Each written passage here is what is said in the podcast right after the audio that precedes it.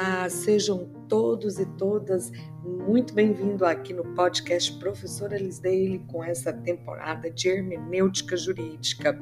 Aqui nós vamos falar neste quarto episódio da teoria pura de Hans Kelsen. Vamos falar do positivismo e também do pós-positivismo. Então, vamos iniciar o nosso quarto encontro.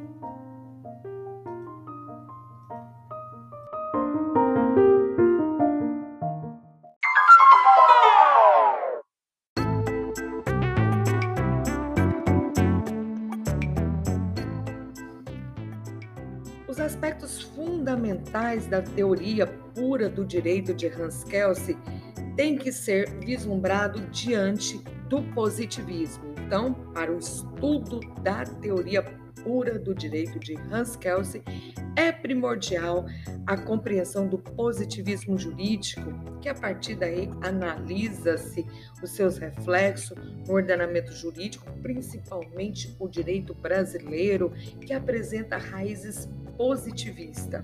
E o positivismo? O positivismo ele constitui uma forma de pensamento surgida no século XIX por ocasião do grande desenvolvimento verificado nas ciências naturais, nas quais o método experimental era concebido como um caminho necessário à busca da verdade científica trazendo, logicamente, como consequência a negação da metafísica, com a perda do estado da cientificidade, da abstração e da espe especulação.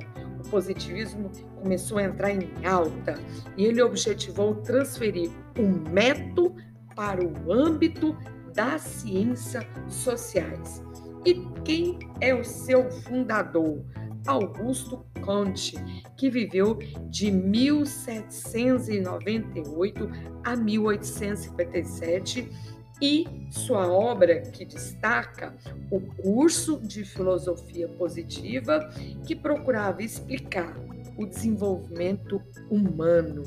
O que, que Augusto Conte defendia nessa obra? Ele defendia a teoria da lei dos três estados. Vamos dividir? estado mitológico ou teológico, que explica o quê? Explica os fenômenos por meio da religiosidade e do sobrenatural.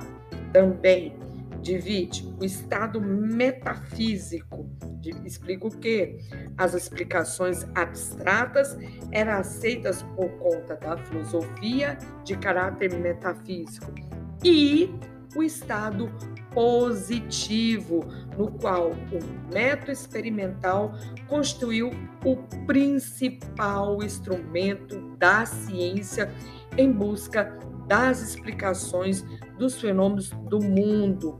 Aí surge o positivismo jurídico, que surgiu dessa transposição das linhas metas, mestras do positivismo filosófico ao direito, a uma reação ao idealismo de Hegel, Hegel e recebendo grande influência do formalismo de Kant. Então, a primeira ideia positivismo foi essa rejeição de todos os elementos de abstração na área jurídica, a iniciar pelo direito natural, por julgá-lo muito metafísico. Aí vem a expressão máxima do positivismo com quem? Com Hans Kelsen, que viveu entre 1881 a 1973. Esse teórico austrírico cuja teoria normativa, normativista foi construída notadamente em sua obra, a chamada Teoria Pura do Direito. Essa teoria, sem sombra de dúvida, ela constitui um verdadeiro divisor de águas no estudo da ciência jurídica.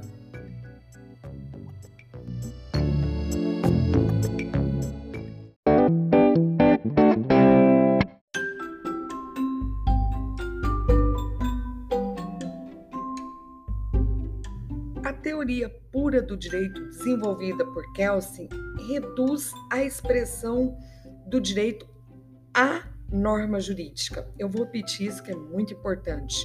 A teoria pura do direito desenvolvida por Kelsen reduz a expressão do direito à norma jurídica.